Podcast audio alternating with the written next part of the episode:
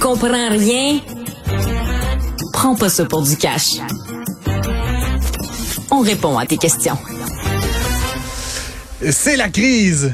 Mesdames et messieurs, j'aurais envie de faire un épisode d'Orson Welles. Là, les extraterrestres nous envahissent, Philippe Richard mais non, ce n'est pas les extraterrestres, c'est Tiff Maclem dans son soute de banquier central.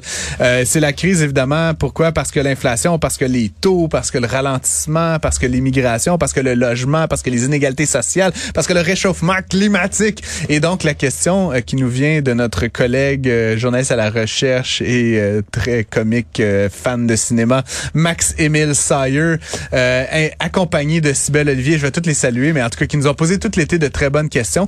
Est-ce qu'il y a, est-ce qu'il peut y avoir des bienfaits à une crise économique, Philippe Richard Bertrand? C'est sûr. Euh, c'est sûr. Quel, quel bienfait tu vois, toi, là-dedans? Un reset. Un gros, un gros reset. Honnêtement, là. Tabula rasa.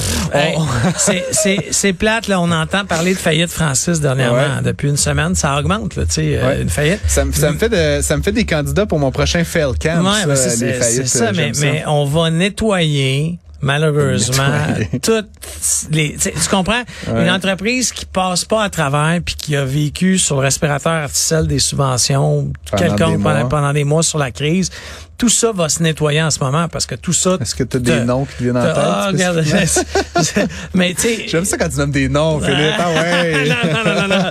Euh, je me mettrai pas dans le trouble cette fois-ci. chocolat.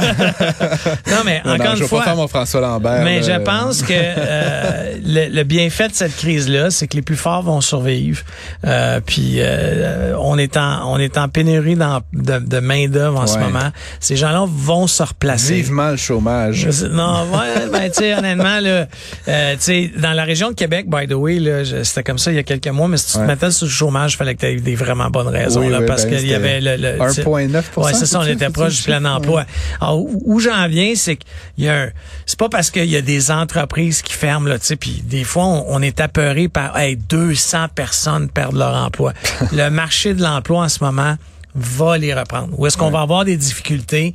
C'est, euh, tu sais, prenons euh, un machiniste euh, qui était payé euh, en très très haut de l'échelle à cause de ses années d'ancienneté et syndiqué, etc. Et qui est remplacé par une machine, mettons. Là. Ouais, bon, bon, ça, ça va être un peu plus difficile, mais encore une fois, on, on, ça va corriger certains excès aussi. Oui, tout à fait. Ben justement, ça corrige les excès. Une bonne crise économique, là, comme je sais pas qui, qui disait ça, là, euh, bon, en bon français, never let a good crisis go to waste. Ne, laissez jamais euh, une, bonne crise là, se perdre. Hein. Pourquoi? Parce qu'une crise, c'est comme tu le disais, bon déjà une bonne façon d'assainir l'économie. Bon là, tu, ça sonne un peu glauque de dire ça, tu des faillites et tout, mais mais même au sein d'une entreprise, en une crise économique, c'est une, une, opportunité de se poser des questions.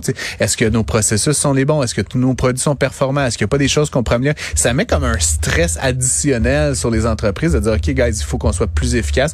Généralement, les périodes de, ralentissement, c'est des périodes où il y a des bons investissements qui peuvent se faire en productivité éventuellement. Donc, puis on dit souvent, le Québec, le Canada, on souffre d'un manque d'opportunités. Donc, encore une fois, peut-être une opportunité de, de saisir la prochaine crise pour faire ça. Ça peut changer les mentalités. Hein? On parle beaucoup, Phil, de, de surconsommation, etc. Ben, éventuellement, une crise économique, ça peut être un moment où on réfléchit justement sur nos patterns puis peut-être qu'on ralentit un petit peu le rythme, qu'on met un peu plus d'argent de côté, ou du moins on s'engage à le faire quand l'économie reprendra.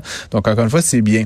Euh, évidemment, il y a plusieurs choses. Des fois, les crises, ça a tendance à, fâcher certains pays les uns avec les autres, mais d'autres fois, c'est aussi des opportunités euh, d'accentuer la coopération internationale entre les pays. Et donc, en ce sens-là, pour moi, je vois quelque chose de bien euh, là-dedans. Et finalement, ben, comme tu l'as dit, ça assainit, mais ça crée aussi, ça libère des forces vives, là, pour le dire autrement. Mm. Ça fait que oui, il y a des gens qui perdent leur, perdent leur emploi. Oui, il y a des entreprises qui vont euh, disparaître. Euh, mais essentiellement, ça, ça, fait aussi en sorte que euh, il, y a, il, y a, donc ces gens-là de qualité, ces employés de qualité qui vont être disponibles dans l'économie et donc éventuellement qui vont se replacer peut-être dans d'autres organisations qui vont mieux capter leur motivation, mm. leur énergie, leur savoir, leur volonté. Donc en ce sens-là, pour moi, c'est plein de, de, bonnes choses. La question par contre qui est un peu subsidiaire, Phil, c'est à qui ça profite la crise économique? Puis c'est là où justement si au plus fort. Ben ouais, ben c'est ça. Au victorieux.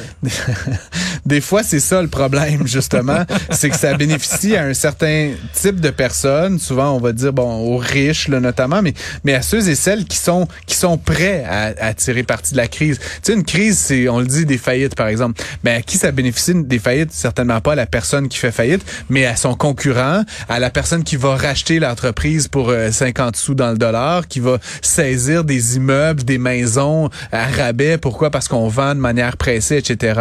Donc, évidemment, comme je le dis, euh, c'est important d'écouter une émission comme la nôtre pour se préparer à la nôtre ou n'importe laquelle, mais se préparer à des crises, se préparer à saisir ces opportunités-là, faire de l'épargne quand les choses vont bien, de sorte qu'on est capable de déployer nos quelques dollars quand les choses vont moins bien, soit pour saisir des opportunités ou juste pour lisser la courbe euh, de, de, de la, du trouble. Et donc, ça peut bénéficier à plein de gens.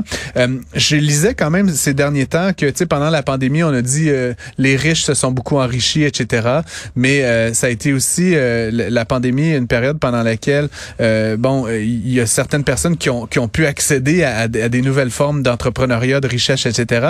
Et depuis que ça va moins bien, il y a notamment la qualité du travail qui est de plus en plus mise de l'avant. Pourquoi? Parce qu'on vit une pénurie de main-d'œuvre et une abondance de capital, Phil. ce que ça veut dire, c'est que la, la main-d'œuvre qui est rare, elle va, elle risque d'être mieux rémunérée dans le futur, puis le capital qui est abondant risque d'être moins bien rémunéré.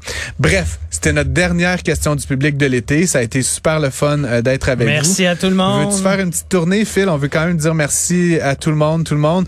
Euh, Jean-François Roy qui nous demande de sortir. On lui dit merci. Sybelle Olivier, Florence Amoureux, Marianne Bessette, Max-Émile Sayer, tout le monde, tout le monde. On vous remercie. Ça a été un beau moment. On s'applaudit et on se dit à l'été prochain.